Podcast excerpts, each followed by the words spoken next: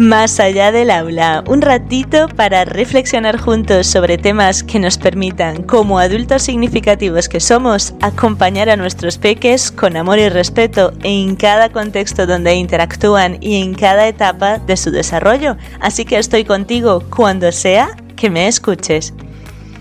Bienvenidos mis queridos adultos significativos a la última temporada del podcast por este curso escolar 2021-2022. Antes de empezar el primer episodio, vamos a conectarnos otra vez para recordar por qué estamos aquí. Estamos para disfrutar de este episodio y para también disfrutar de nuestro acompañamiento como adultos significativos, porque de nuestro ser y estar dependerán los matices con los que veamos cada interacción con otros adultos y con los peques. Gracias, mis queridos adultos significativos, por estar de vuelta conmigo reflexionando acerca de todo lo que aprenden nuestros peques y también nosotros más allá del aula. Tiempo de espera. En la programación que hice de los episodios del podcast había otro tema que quería reflexionar junto a vosotros, pero he decidido modificar y hablaros de un tema que me removió hace poquito, así que empezamos. El título del episodio de hoy me vino mientras observaba a los peques del colegio donde estoy este año trabajando, porque de acuerdo a los protocolos que hay establecidos todavía con relación a la pandemia, en vez de realizar dos salidas de unos 10-15 minutos, se realiza una sola salida que dura 45 minutos. Quizás pudiera parecer poco tiempo, pero estoy segura que coincidiréis conmigo en que si durante ese tiempo lo que se espera es que los peques estén sentados tranquilos en el espacio que se les indica, realmente es muchísimo tiempo de espera. Y si no coincidís conmigo, os pregunto, ¿seríais capaces de estar sentados mirando al infinito sin hablar, sin gritar, sin mirar el móvil, sin tener un libro, sin tener un juguete, sin jugar con vuestros amigos que están sentados junto a vosotros, simplemente estar sentados tranquilos durante esos 45 minutos y esperando a que os vengan a recoger? Bueno, esa es una de las opciones porque hay otro grupo de peques que no se marchan transcurridos esos 45 minutos de espera, puesto que van a actividades extraescolares y aún tienen que esperar más para que les vengan a buscar. ¿Seríais capaces de esperar todo ese tiempo tranquilamente? Creo que un día haré un directo o haré un podcast en vivo para escuchar vuestro feedback y saber qué opináis en estos momentos en que lanzo preguntas en voz alta para reflexionar juntos. Mientras tanto, sigo aquí contándoos lo que me ha hecho reflexionar este tiempo de espera. Evidentemente, llevo casi siete meses en este centro y nunca me había parado a pensar por qué durante ese tiempo yo me sentía tan incómoda, a la vez que hacía sentir a los peques bastante incómodos porque buscaba que estuviesen tranquilos, sentados, sin gritar, sin moverse,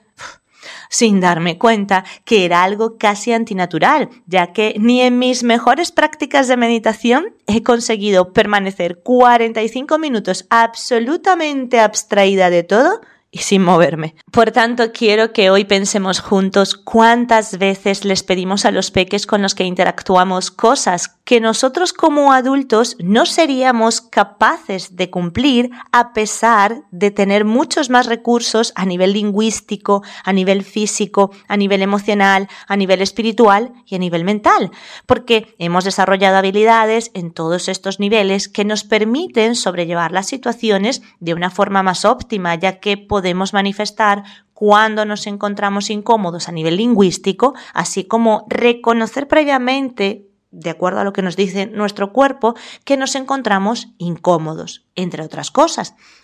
Sin embargo,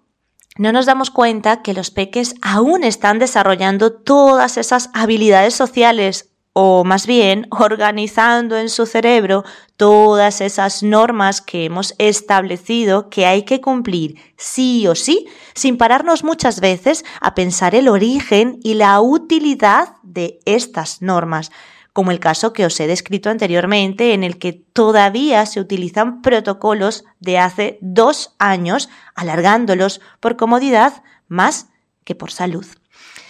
Así que nos invito nuevamente a pensar en la importancia de recordar que los seres humanos somos cambio. Y por eso los contextos en donde interactuamos, tanto adultos como peques, es decir, donde interactuamos personas, tienen que ser contextos vivos y por tanto deben ser cambiantes, ya que somos seres en movimiento y cambio, así que las formas de funcionar debemos revisarlas con periodicidad, evitando así quedarnos estancados en formas de funcionar que han caducado. Aquí hago un paréntesis recordando que en otras ocasiones os he dicho que el sistema educativo actual ha caducado. Hace tiempo